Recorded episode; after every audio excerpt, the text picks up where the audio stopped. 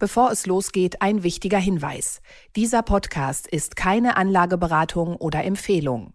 Alle Angaben sind ohne Gewähr. Diese stellen keinen Ersatz für eine professionelle und individuelle Beratung dar. Werteentwicklungen der Vergangenheit sind kein Indikator für zukünftige Wertentwicklung. Aktien fürs Leben. Der Vermögenspodcast von Kapital mit Petra Ahrens und Timo Pache.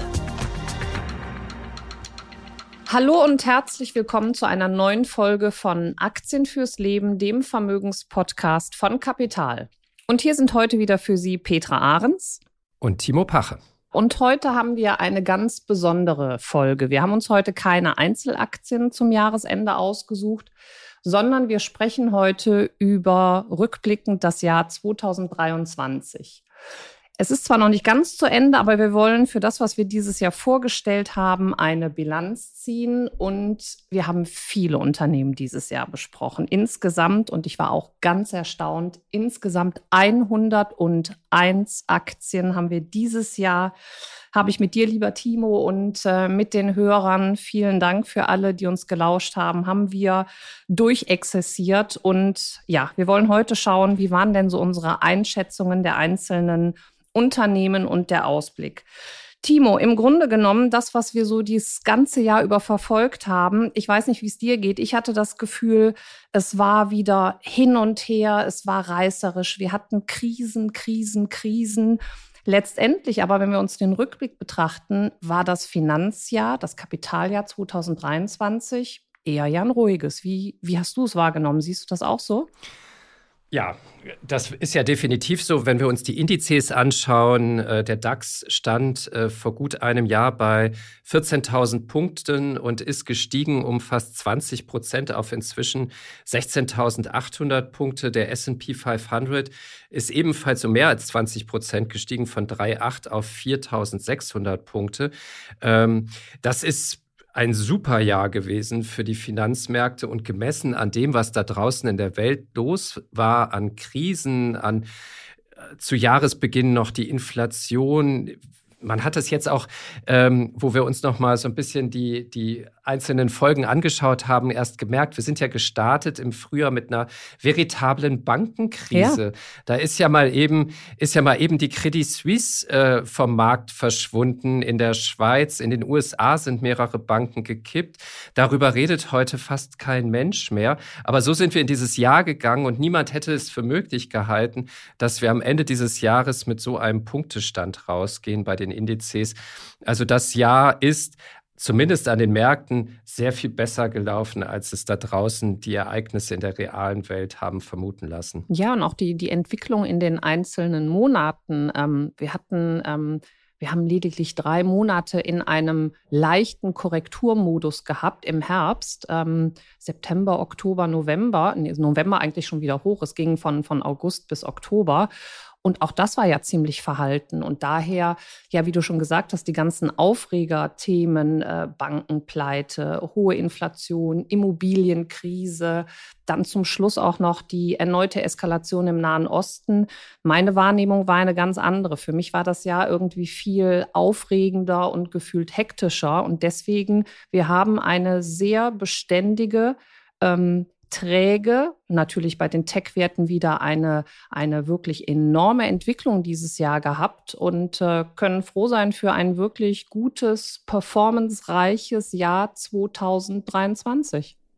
Ich glaube, ein Grund ist ja dafür, an den Märkten wird ja immer die Zukunft gehandelt, sagt man ja, ähm, dass die Märkte offensichtlich viel von all den Krisen und krisenhaften Entwicklungen ähm, schon vorher eingepreist hatten. Ne? Also 2022 sind die Märkte eben sehr, sehr stark runtergegangen, gerade bei den Tech-Werten.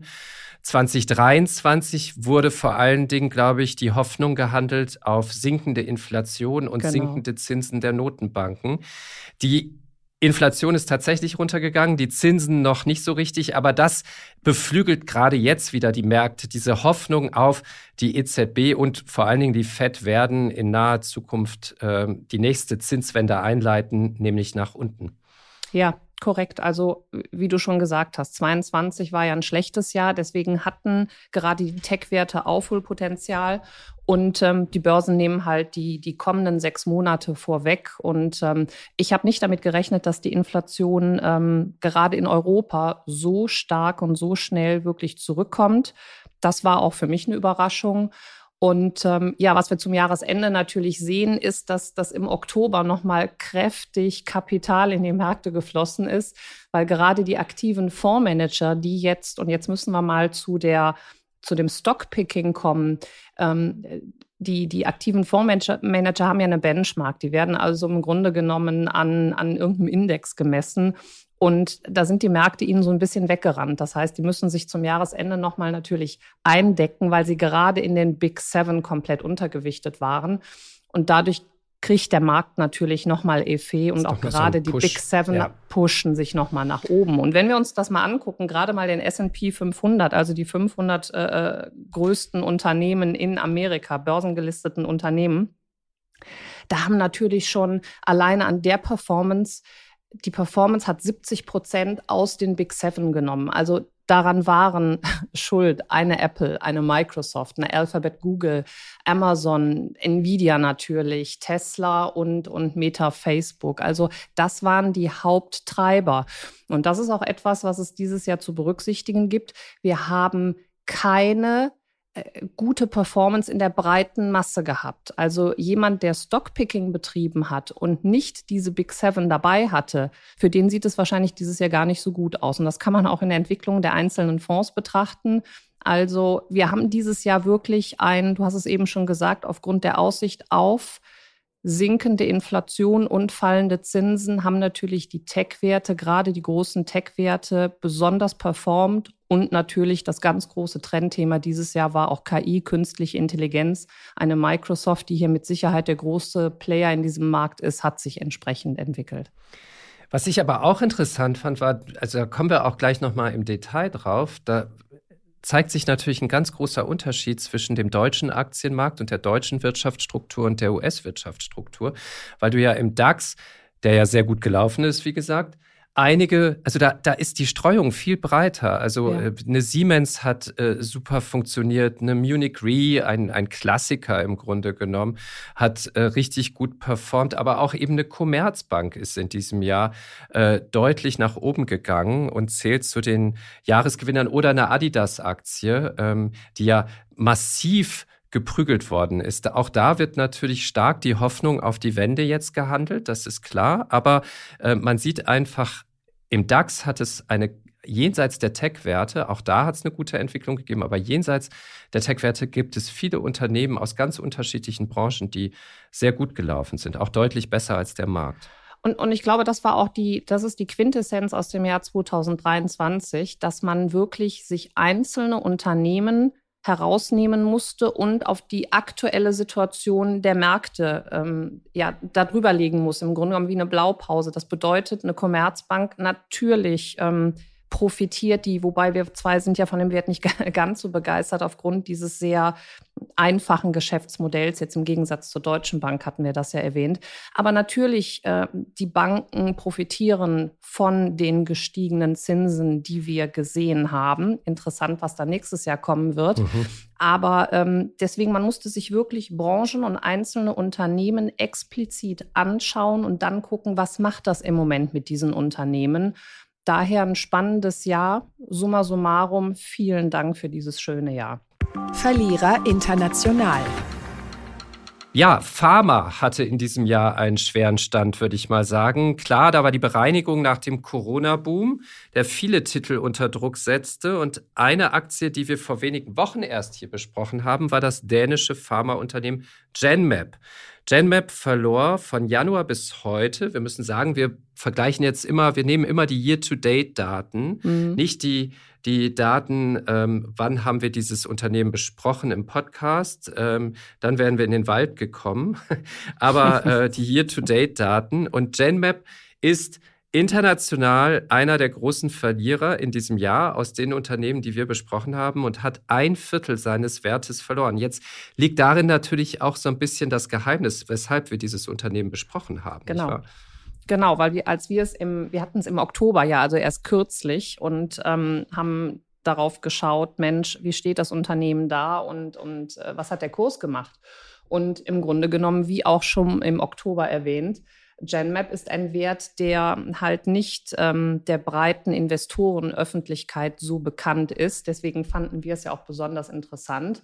Dennoch handelt es sich halt um ein Unternehmen, was mit den ganz großen Pharmakonzernen kooperiert, wie zum Beispiel Johnson Johnson. Und wir haben herausgestellt, dass die eine unglaublich große Produktpipeline besitzen. Ähm, und sehr stabil sind. Und zu diesem Zeitpunkt Oktober, was wir jetzt immer noch sehen, ähm, halten wir halt die diesjährige Korrektur für interessant für einen gegebenenfalls Einstieg. Das muss jeder selbst wissen. Aber wie gesagt, GenMap grundsätzlich solides Unternehmen, sehr stabil, arbeitet mit den Großen zusammen und hat dieses Jahr eine ordentliche Korrektur hingelegt. Daher interessante Aussichten für die kommenden Monate und für 2024. Wir haben so einen ähnlichen Fall ja auch bei den nationalen Verlierern, da kommen wir gleich drauf. Der andere große Verlierer international aus dem Pharmabereich ist Pfizer. Pfizer haben wir relativ früh in diesem Jahr schon besprochen oder im Sommer, glaube ich. Und Pfizer hat minus 44 Prozent auf Jahressicht eingefahren. Das ist einerseits die Post-Corona-Korrektur, die haben wir damals auch schon im Podcast besprochen. Und andererseits, Pfizer investiert viel Geld in die Neuaufstellung und übernimmt demnächst den Krebsspezialisten Seagen. Ähm, da gab es sogar vor wenigen Tagen erst die Genehmigung äh, durch die Europäische Kommission. Die mussten da kartellrechtlich zustimmen. Für 229 Dollar je Aktie. Jetzt ist mir in der Vorbereitung dieser Folge aufgefallen, dass die Seagen-Aktie immer noch unter diesen 229 Euro notiert. Nicht viel, aber doch einiges. Ich glaube, 10 Euro unter unterhalb dieser Offerte. Ähm, vor der Ankündigung dieses Übernahmeangebots pendelte die Aktie bei 140 Dollar. Und ich frage mich, die Pfizer-Aktie erholt sich ja nun nach wie vor nicht. Ähm, mhm reflektieren die Märkte, die Investoren oder denken die Investoren hier auch, dass die, die Übernahme von Seagen im Grunde genommen zu teuer ist? Bei 229 Dollar pro Aktie bewertet Pfizer das Unternehmen mit 43 Milliarden US-Dollar. Ist das zu viel für Seagen? Äh, können wir nicht beurteilen, aber die Märkte ähm, implizieren das ganz einfach. Als wir ähm, im, im Mai hatten wir, glaube ich, Pfizer, da lag der Kurs noch bei 36 ähm, US-Dollar und auch wir haben hier schon so ein bisschen unsere Zweifel mhm. gehabt und uns fehlte im Grunde genommen auch die Fantasie für größere Sprünge nach oben. Ja, und jetzt aktuell steht Pfizer bei 28 US-Dollar, also ist nochmal runtergegangen von der Einschätzung her. Also damals waren unsere Sorgen berechtigt und bis heute hat sich daran noch nichts geändert. Hinzu kommt noch, äh, dass äh, Pfizer kurzfristig investieren wollte in ein absolutes Wachstumsgeschäft. Auch darüber werden wir später noch mal sprechen, nämlich das Geschäft mit Abnehmmedikamenten. Sie wollten, und das fand ich eigentlich total einleuchtend, dass man das Zeug sich nicht mehr spritzt, sondern dass man das per Tablette einnimmt und mussten aber jetzt einräumen, dass es bei ihrem Abnehmmedikament mit dem absolut unaussprechlichen Namen, das muss der Wirkstoff erstmal sein, Danuglipron, ähm, sorry, aber so, so, so heißt es angeblich Danuglipron. Also jedenfalls, äh, da gibt es schwere Nebenwirkungen bei dieser Tablette, äh, bei einer bestimmten Dosierung. Und deswegen hat man erstmal diese Studie abgebrochen und das hat in den letzten Tagen die Aktie nochmal zusätzlich auf Talfahrt geschickt, weil dieses ganze Thema Abnehmen, Medikamente, Abnehmen, Spritzen, das ist ja das Riesen-Boom-Thema nach Corona, nach den genau. Impfstoffen. Aber das ist Thema wirklich von Novo Nordisk und ähm, da gibt es ja auch fast keinen anderen, der das Thema bespielt. Eli Lilly, Eli ja. Lilly noch in den USA. Die beiden, genau. Die beiden, aber Pfizer, das wurde jetzt Scheinbar auch klar, nicht. Scheinbar erstmal weiterhin hm. nicht. Mhm. Genau. Deswegen kostet die Aktie jetzt unter 30 Dollar, 27,80 Dollar. Tja, ähm, ist halt die Frage, ob man da jetzt noch einsteigen möchte oder nicht. Das warten wir mal lieber ab. Genauso warten okay. wir ab oder haben hatten schon damals eine klare Meinung zu äh, deinen geliebten Doc Martens, lieber Timo. Du hattest es ins Spiel ja. gebracht. Ähm, ja. Und äh, das waren deine Schuhe, meine waren es nicht. Und, Die meiner äh, Töchter, um exakt zu sein, aber ja. Aber ähm, grundsätzlich, äh, ja, dieses Jahr minus 52 Prozent, also dieses Drama geht weiter. Und äh, erst vor drei Jahren an die Börse gegangen, seither wirklich für die Aktionäre eine ganz große Enttäuschung. Wir hatten vermerkt, die Nachfrage ist weiterhin nachlassend, hatten eher dazu geraten, die Finger davon wegzulassen oder die Füße davon wegzulassen. Und ähm, ja, so ist unsere Einschätzung auch für die Zukunft. Das sind nicht scheinbar nicht die Schuhe der Zukunft es war für uns auch ein Beispiel. Wir machen das ja selten, haben wir auch festgestellt. Wir haben in der Auswahl unserer Unternehmen ja so einen gewissen Bias. Ne? Wir, wir schließen im Grunde genommen prinzipiell die absehbaren Verlierer aus. Also wir wollen hier nicht groß über Pleitekandidaten sprechen, es sei denn, man muss es, weil die so relevant sind. Ähm, und äh, Doc Martens war für mich aber so ein Beispiel für ein Unternehmen und das begegnet uns ja an anderer Stelle vielleicht auch nochmal in dieser Folge, äh, für ein Unternehmen, das an die Börse gebracht wird, äh, entweder von seinem Mutterkonzern oder einem Private Equity Unternehmen, was das vorher aufgekauft hat. Und zwar zu einem sehr, sehr hohen Preis. Also wo man es die Braut wirklich hübsch gemacht hat ja. vor, der, vor der Hochzeit. Und, ähm, und dann stellt man aber fest, mh, hm, also ganz so bombig läuft es doch nicht in diesen Unternehmen. Und da gibt es einige Beispiele für. Und Doc Martens war offensichtlich ein Beispiel, wo es besonders krass betrieben ja, richtig. wurde. Richtig, wenn die Private Equity Häuser am, am Zuge sind. Und ähnlich hatten wir es ja auch bei Birkenstock. Deswegen, das war so ein bisschen, ja. die Schuhe hatten es dieses Jahr zumindest, ähm, die der breiten Öffentlichkeit uns nicht angetan.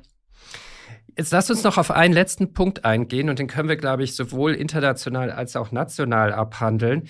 Äh, das sind die Konsumgüterhersteller. Ne? Mhm. Also wir haben über Nestlé in diesem Jahr gesprochen, wir haben über Unilever gesprochen, wir haben über Colgate Palmolive gesprochen. Und all diese Value-Werte, diese klassischen, sind in diesem Jahr nicht so richtig gut gelaufen. Ne? Woran liegt das? In diesem Jahr haben wir wieder so eine, so eine leichte Branchenrotation erlebt. Also, und das haben wir, das kristallisiert sich in den vergangenen Jahren heraus. 2022 war eher das Jahr der, der sogenannten Value-Werte. Man kann mittlerweile nicht mehr ganz so eine Grenze ziehen. Ähm, und auf der anderen Seite haben wir die Wachstumswerte. Jetzt haben wir natürlich auch eine Apple, die ist sowohl Wachstum als auch Value. Also deswegen sage ich, kann man hier keine Grenze ziehen. Aber ähm, in 22 hatten wir wirklich ein krisenbehaftetes Jahr und dann gehen die Investoren natürlich eher zu den Evergreens, zu den trägen Werten. Dazu zählt die Nestlé, die, die, die Unilever, Bristol Myers Squibb ist auch so ein, so ein klasse Wert, ähm, Colgate Palmolive. Und dann ist natürlich klar, wenn wir aus so einem Jahr dann in das nächste Jahr hineingehen, dann haben gerade die Werte, die im Vorjahr abgestraft worden sind, Tech und Wachstum, haben dann wieder enormes Potenzial und die anderen werden vernachlässigt. Deswegen spannend, was wir nächstes Jahr wieder sehen werden. Und da haben wir diese Branchenrotation. Dieses Jahr waren diese Konsumgüter, waren die trägen und dieses Jahr wollte man wieder hoch hinaus und zweistellige prozentuale Renditen haben und genau die haben wir auch gesehen. Verlierer national. In Deutschland hatten wir dieses Jahr auch Verlierer. Fangen wir an mit Hapag-Lloyd. Umsatz- und Gewinneinbruch, sinkende Frachtraten, die Sonderkonjunktur, die das Unternehmen durch Corona gesehen hatte, war am Ende. Und so hat Hapag-Lloyd dieses Jahr einen Verlust von sage und schreibe 40 Prozent im Aktienkurs erleben müssen. Das war ja äh, sozusagen mit Ansage dieser Kursverlust, denn ähm, erstens das Jahr 2022 war ein, ein Wahnsinnsboomjahr, ein, ein, ein ganz tolles Jahr für die internationale Logistikbranche. Und dann wurde auch noch irgendwann im Januar, Februar klar, die schütten dieses Jahr die höchste Dividende aus, die, glaube ich, jemals von einem deutschen Aktienunternehmen ausgeschüttet wurde, 63 Euro. Und da ist die Aktie nochmal deutlich nach oben gegangen. Im Grunde genommen hat sie dann quasi diesen ganzen, diese ganze Dividendenzahlung schon inkorporiert und vorweggenommen. Und ähm, und da musste es ja eine Korrektur geben. Das war total hm. klar, sowohl makroökonomisch als auch von diesem Unternehmen aus heraus gesehen. Es ist ein wahnsinnig schwankendes Geschäft, zu hoher See erst recht. Und das zeigt sich einfach bei Hapag-Lloyd. Die sind jetzt wieder sehr stark in einer Normalisierungsphase, möglicherweise sogar in einer Kontraktionsphase, weil die Konkurrenz in diesem Geschäft, in der internationalen Containerreederei, ist riesig. Und MSC, einer der größten Konkurrenten, der wird demnächst sogar in Hamburg direkt vor der Haustür arbeiten, weil sie in den Hafen einsteigen werden. Ähm, das äh, wird für Hapag-Lloyd wahrscheinlich eine ganz schwierige ähm, eine ganz schwierige Perspektive in den nächsten Monaten und Jahren sein, wie man sich da behauptet auf dem Weltmarkt. Wir haben damals, glaube ich, schon im, im Podcast gesagt, das ist wirklich ein Wert, sehr für Leute, die, die ein Faible für solche Aktien haben, aber es ist kein Wert, wo man langfristig mit einem großen Wertzuwachs rechnen sollte. Richtig, es ist kein Value. Also Hapag-Lloyd wird weiterhin kämpfen müssen und kämpfen bedeutet enorme Schwankungen und ähm, ist, ist für uns halt nicht äh, ein, ein Wert, der fundamental wirklich Stärke und ähm, solide Zahlen liefert. Ein ganz anderer Wert ähm, aus Deutschland, Bayer. Bayer war ja hm. jahrelang genau das Gegenteil. Das ging immer nur nach oben. Das war eine ganz tolle Geschichte. Dann kam diese berühmte Übernahme von Monsanto, äh, von dem ehemaligen Bayer-CEO Werner Baumann, äh, stark ähm, vorangetrieben. Wir müssen die ganze Geschichte, das ganze Drama nicht wiederholen. Aber Bayer ist mit minus 35 Prozent year to date ein, einer der ganz, ganz großen Verlierer dieses Jahres. Und ich finde das deswegen auch so bemerkenswert, weil der neue CEO, der im Mai angetreten ist, Bill Anderson, es bisher noch nicht geschafft hat, die Geschichte von Bayer zu drehen. Das ist tatsächlich bemerkenswert. Ich Herr glaube, Timo, wie soll, er, wie soll er das auf diesem Niveau auch noch drehen? Also da fehlt mir wirklich da fehlt mir wirklich die Fantasie und das ist ein andauerndes Drama und ähm, mir tut es fast schon persönlich weh, weil ich sitze hier in Köln, ich fahre andauernd an Leverkusen vorbei, sehe also da das große Logo und die Bayer Arena und ähm, habe auch selbst einige ähm, namhafte ähm, Mandanten, die dort arbeiten. Ähm, so ein Vorzeigeunternehmen aus Deutschland, wie das so runtergewirtschaftet und geprügelt werden kann und ähm, so eingebrochen ist. Und egal, ob man jetzt irgendwelche Sparten abspaltet oder so, ich sehe da langfristig ähm, in, dieser, in dieser Region überhaupt keine Erholung. Und ähm, wir haben unglaubliche internationale Konkurrenz. Wir haben die Konkurrenz durch dieses gesamte Generika-Geschäft. Wir hatten es angesprochen. Wir haben immer noch diese Klagewelle, ähm, die überhaupt nicht aufhört. Ähm, ein Drama. Ich kann es einfach nur sagen, absolutes Drama. Natürlich, der Kurs ist unglaublich eingebrochen. Auch hier wird es Opportunisten geben, die sagen, Mensch, viel tiefer kann es gar nicht mehr gehen, aber aus unserer Sicht der Beurteilung wirklich kein Konzern, der, der Spaß zum Investment macht. Dann vielleicht ein anderer Fall, über den wir vor gar nicht allzu langer Zeit auch hier im Podcast gesprochen haben, nämlich BioNTech. Ähnlicher mhm. Fall vielleicht wie GenMap, eine Aktie, die absehbar stark äh, gesunken ist, minus 34 Prozent seit Jahresanfang. Das ist eine Folge, ist vielleicht so der Post-Corona-Blues, der jetzt die ganze Pharmaindustrie infiziert hat. Ähm, klar, es ist im Grunde genommen äh, ein, ein Produktunternehmen bislang, BioNTech. Die haben einen Impfstoff, nämlich Corona.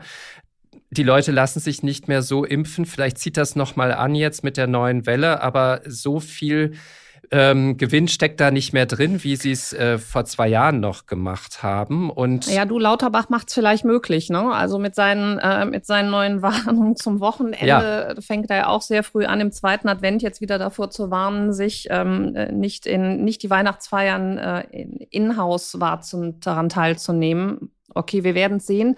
Aber wir hatten BioNTech hatten wir ja erst im November. Ja. Und auch hier müssen wir da unterscheiden. Ja, year to date minus 34 Prozent. Aber wenn wir uns das jetzt mal angucken, wir hatten gesagt, dass es wird weiter geimpft. Definitiv. Und da ist BioNTech auch weit vorne. Und deswegen hatten wir ja gesagt, es könnte ein gewisses Grundrauschen sein in der Bilanz, was durch das Impfen eingenommen wird. Wir haben aber natürlich auch gesagt, dass auf dem aktuellen Niveau das Unternehmen schon allein deswegen nicht ganz uninteressant sind, weil die eine unglaublich gefüllte Pipeline haben und nicht zu vergessen, Woher kommen sie? Sie kommen aus der Forschung von Krebstherapien. Und da sind sie wirklich ganz fortschrittlich. Und wir haben gesagt, wenn da mal irgendwo aus dieser Pipeline mhm. ein, ein Medikament oder eine Therapie anschlagen sollte, dann raschelt es da aber nochmal richtig. Und dann werden wir auch eine ähnliche Entwicklung sehen wie zu Ausbruch Corona. Dann haben wir ähnlichen Fall, auch ein, sage ich mal, Corona-Blues-Opfer, Sartorius, war lange Jahre ein absoluter Gewinnerwert äh, unter den deutschen Aktienunternehmen. Und ähm, in diesem Jahr aber minus 26 Prozent year to date. So, jetzt haben wir über Sartorius erst Ende Oktober gesprochen. Und ähm, seit Ende Oktober. Wir haben da schon gesagt, ja, dieses Unternehmen fängt sich aber möglicherweise, macht Medizintechnik, stellt sich neu auf, äh, arbeitet an neuen Produktlinien etc. pp. Das Ganze konsolidiert sich. Da ist jetzt viel von diesem absehbaren Verlust nach Corona ist jetzt eingepreist in die Aktie. Ganz interessanter Wert. Und siehe da, seit wir darüber gesprochen haben, hat die Aktie sogar 27 Prozent wieder zugelegt. So, da soll mal einer sagen, wir würden falsch liegen. Da siehst du mal, was dieser Podcast mit seinen eine Millionen Hörern für eine Macht hat. Mit Milliarden das ist ein Scherz, ja. das ist ein Scherz. genau. Wir sind keine Markttreiber, aber zumindest war die Einschätzung mehr als richtig. Die war zumindest einigermaßen richtig. Jetzt müssen wir der Fairness halber noch bei einem Wert kurz innehalten, wo wir damals, als wir darüber gesprochen haben, im Juni zunächst mal etwas optimistischer waren, allerdings auch vorsichtig optimistisch. Es war nämlich Siemens Energy. Wir haben damals über Siemens, Siemens Energy und Siemens Healthineers gesprochen. Zu Siemens kommen wir gleich noch bei den Gewinnern des Jahres. Das können wir jetzt schon sagen. Bei Siemens Energy sind wir eindeutig bei den Verlierern. Minus 34 Prozent year to date. Und das liegt auch nur daran, dass Siemens Energy nämlich nur mit 17,20 Euro ins Jahr gestartet war, die Aktie. Und dann aber gestiegen ist bis in den Juni hinein bei 24 Euro. Die haben die tollsten Prognosen abgegeben, wie gut die Geschäfte laufen, wie voll die Auftragsbücher sind und so weiter und so fort. Und dann Ende Juni haben sie auf einmal gesagt, oh, sorry Leute, wir haben uns geirrt. Ähm, wir haben riesige technische Probleme. Wir können überhaupt nicht abschätzen, wie das weitergeht bei uns. Riesige Verluste. Wir müssen im Grunde genommen das ganze Neugeschäft einstellen. Die Aktie ist eingebrochen über, das, über den gesamten Sommer, muss man sagen. Sowas hat es selten gegeben im DAX. Bis Ende Oktober sogar noch der Staat mit Staatshilfen einschreiten musste. Gut 12 Milliarden. Garantien. Ja, genau. Der Staat sagt, wir helfen nicht, wir geben Garantien. Naja, Ein gut. riesiger Unterschied. Ich erkenne ihn nicht, aber so war es ja dann formuliert. Du hast recht, es waren Garantien, aber ich würde mal schon sagen, es ist ein Rettungspaket des Staates gewesen, um Siemens Energy tatsächlich so Hm. halb vor der Insolvenz zu bewahren. Wir haben damals nochmal darüber gesprochen. Da stand die Aktie dann bei knapp sieben Euro und wir haben gesagt, so, also jetzt ist, äh, jetzt ist es schon fast wieder interessant. Der Staat geht da rein und ähm, warum wird die Aktie jetzt nochmal abgestraft? Und tatsächlich seither ist die Aktie dann auch nochmal massiv gestiegen, steht inzwischen bei 11,36 Euro, hat sich wahrscheinlich jetzt gefangen, aber trotzdem ziemlich bittere Geschichte für den deutschen Aktienmarkt. Bittere Geschichte, weil das Management ja uns auch im Grunde genommen als Investoren hops genommen Ja. hat. Also es kann uns doch keiner erklären, dass man vor drei Wochen äh, an den Prognosen für Jahresende festhält und plötzlich sagt man, ups, wir haben Probleme. Also das wusste man vorher. Das Vertrauen in das Management ist ja völlig weggegangen. Das Vertrauen, glaube ich, dass ähm, Ankeraktionäre wie Siemens oder wie dann auch ähm, durch die Garantien der Bundesregierung das Unternehmen auf jeden Fall nicht fallen lassen werden. Das kann man auch nicht. Ich glaube, wir hatten gesagt, die haben bis zu 25.000 Mitarbeiter. Ähm, also ein großer Arbeitgeber in Deutschland und mit Blick auf Entwicklung der erneuerbaren Energien wird auch Deutschland auf diesen Konzern nicht verzichten können. Und ich glaube, das war dann nach diesem Tiefpunkt wirklich der Treiber, den Kurs wieder nach oben zu bringen, weil man gesagt hat, damit wird es auch mal wieder nach vorne gehen. Grundsätzlich natürlich ein schwieriges Geschäftsmodell, das muss man wissen. Es werden hier, es müssen Millionen vorfinanziert werden, bis die ersten Erträge aus dem Bau solcher Parks entstehen. Das ist nun mal so, das muss einen nicht wundern, aber ich denke mal weiter ein interessanter Wert und ich glaube, wir haben die Talsohle hier wirklich ähm, hinter uns gelassen. Gewinner international. Da kommen wir äh, zu meiner fast Fehleinschätzung, die ich ähm, abgegeben habe. Wir hatten im Juli-Podcast hatten wir Nvidia, die einen wahnsinnigen Kurssprung schon hinter sich gebracht haben. Und ich glaube, im, im Juli lag die Aktie bei 470 US-Dollar, was ja was eine Performance war von, von 180 Prozent alleine in einem Jahr. Das war also schon immens. Ähm, ja, das ist natürlich, hier war KI und alles, was mit den großen Rechnern, die hier äh, entsprechend in aller Munde waren. Und deswegen war es ein Haupttreiber und ein Hauptprofiteur. Aber wir haben damals auch darauf hingewiesen und ich war davon überhaupt nicht überzeugt, dass die Aktie halt mit 470 US-Dollar viel zu teuer ist, da der Markt schon ein 25-faches des Umsatzes bezahlt hat. Und ich habe gesagt, da steht eine Korrektur an. Ich kann mir beim besten Willen nicht vorstellen, vor allen Dingen, wenn man sich den Chart angeguckt hat, mit dem Schwung nach oben, das ist ja wie ein Laternenpfahl, dass dieses Niveau da oben bleibt. Ich glaube, da gibt es eine Korrektur. Das stimmt per heute nicht. Also wir haben uns nicht wirklich weiter bewegt, deswegen keine komplette Fehleinschätzung, aber die Korrektur gab es nicht. Noch nicht. Der Kurs liegt aktuell bei 475. Wir haben eher eine Seitwärtsbewegung. Und auch das ein Titel, wo ich mit Sicherheit in 2024 besonderes Augenmerk habe, wie dieser ja, Tech-Wert, große Wert sich weiterentwickeln wird und ob wir dann auch hier eine Branchenrotation erleben werden. Genau, und das gilt ja, ähm, also diese, diese Zuwächse, die du gerade beschrieben hast bei Nvidia, die haben es auf die Spitze getrieben, plus 210 Prozent year to date. Ähm, aber im Grunde genommen haben wir das in der gesamten Tech-Branche in den USA mhm. gesehen. Du hast es ja auch im Einstieg schon ähm, skizziert. Intel plus 50 Prozent, Microsoft plus 49 Alphabet plus 47, Adobe plus 73 Prozent. Das fand ich, es war eine unserer ersten Aktien, die wir hier besprochen haben.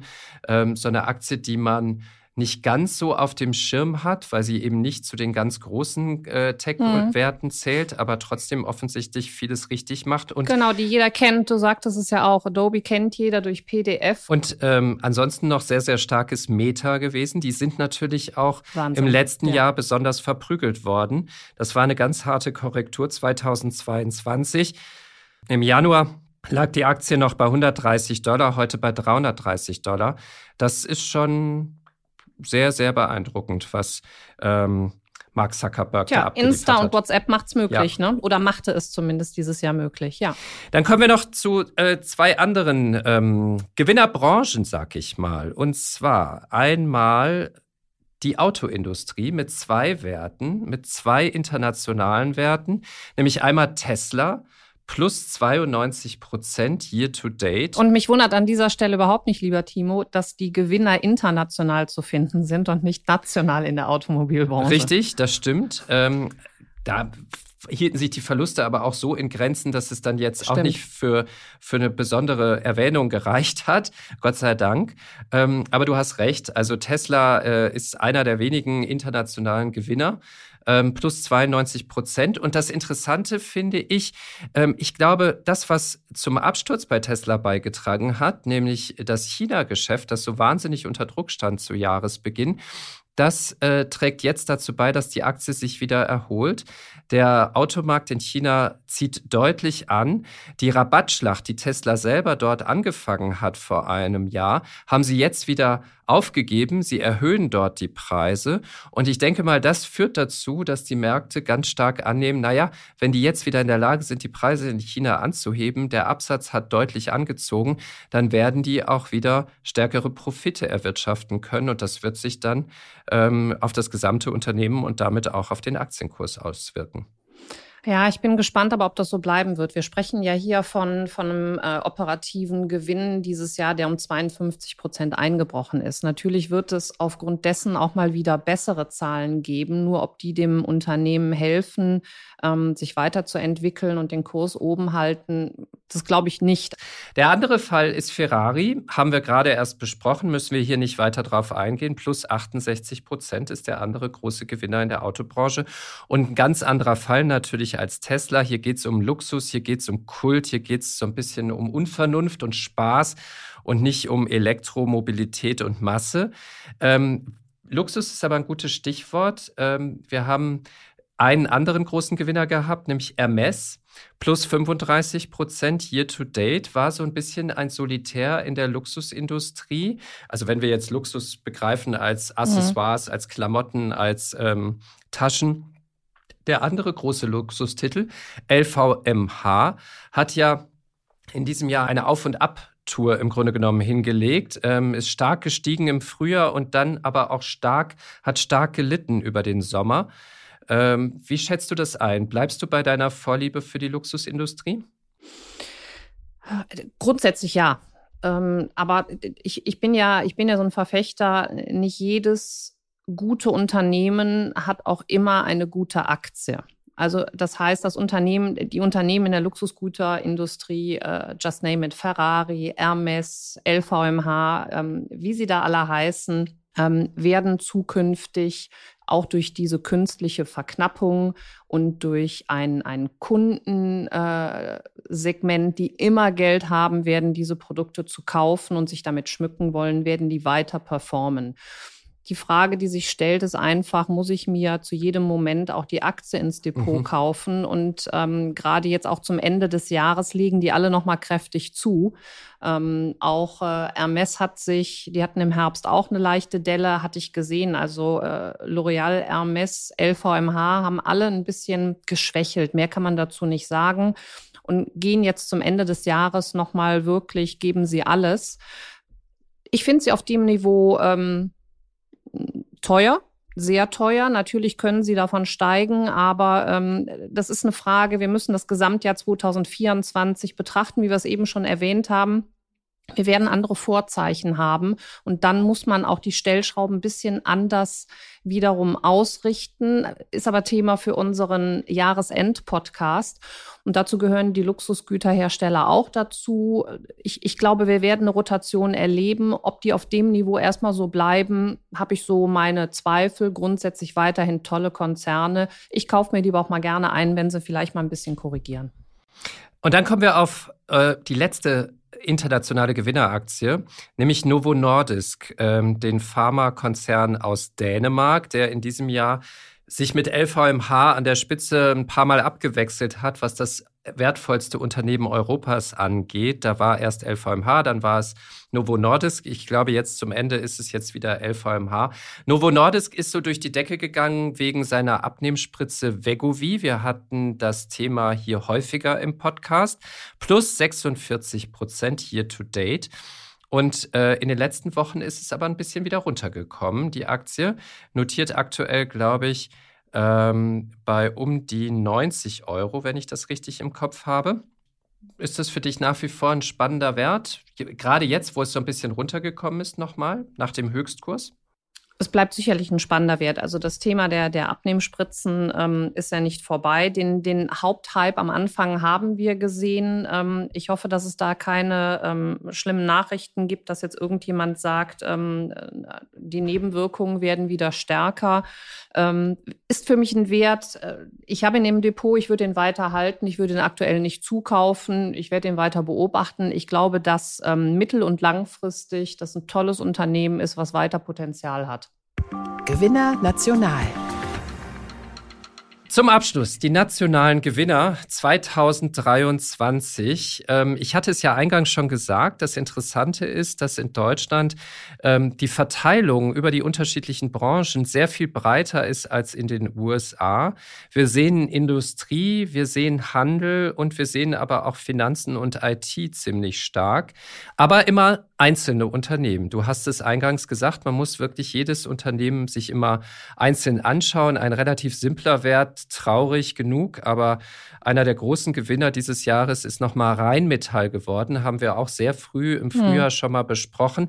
Damals hätte ich nicht gedacht, muss ich ehrlich sagen, dass die Aktie sich noch so weiterentwickelt. Ich dachte, da ist jetzt viel eingepreist. Aber nein, es ging noch weiter, plus 43 Prozent. Ich glaube, die Aktie steht inzwischen bei 285 Euro. Ähm, ja. Ich teile deine Einschätzung, also auch damals schon. Also ähm, wir haben die Aktie, Aktie besprochen, weil man ähm, sie einfach äh, auf dem, auf dem Schirm haben muss. Wir haben auch gesagt, dass es für uns kein Investment ist. Und ich habe damals auch gedacht, ähm, da ist nicht mehr viel Potenzial dahinter. Aber wir haben immer noch diesen, diesen schwelenden ähm, Krieg in Europa, der natürlich auch Rheinmetall weiterhin im wahrsten Sinne des Wortes befeuert und die natürlich weiter produzieren. Und jetzt merkt man natürlich, dass andere Länder aufgrund dessen, dass sie die Ukraine unterstützen, selbst schlecht aufgestellt sind. Also es gibt Folgeaufträge.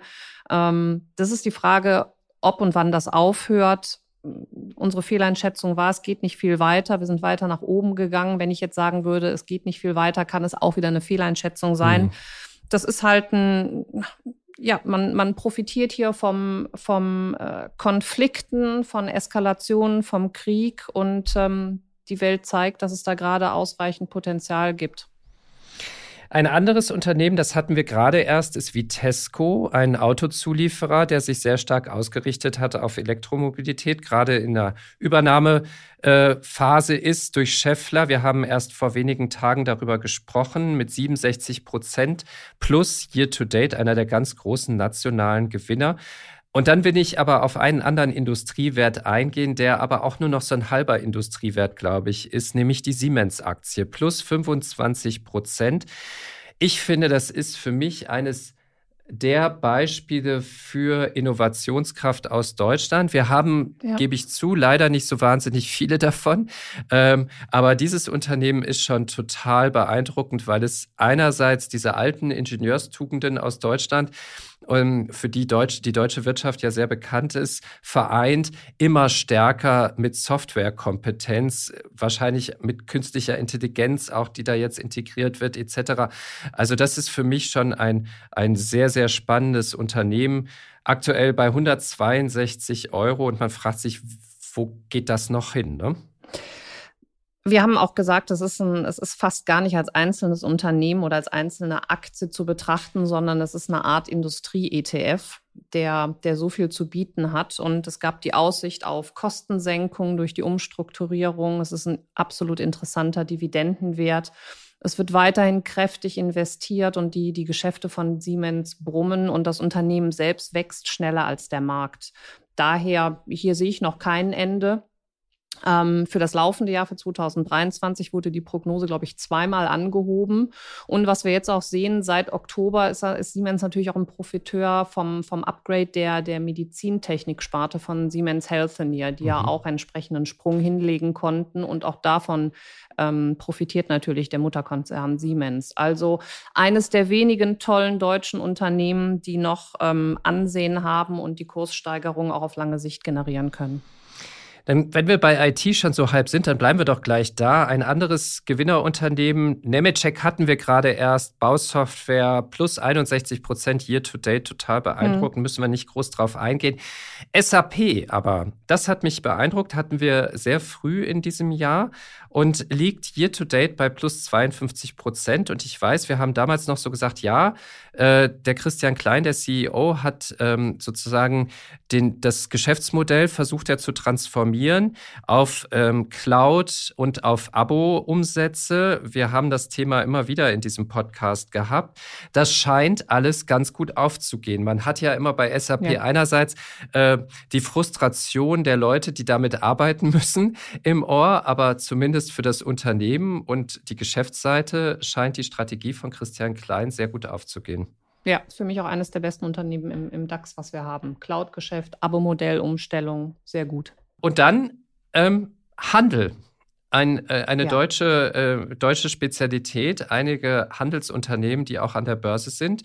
Adidas war ja einer der großen Verlierer der letzten 12 bis 18 Monate. Die Aktie wahnsinnig unter Druck und inzwischen aber wieder bei knapp 200 Euro unter dem neuen CEO Björn Gulden plus 50 Prozent year to date.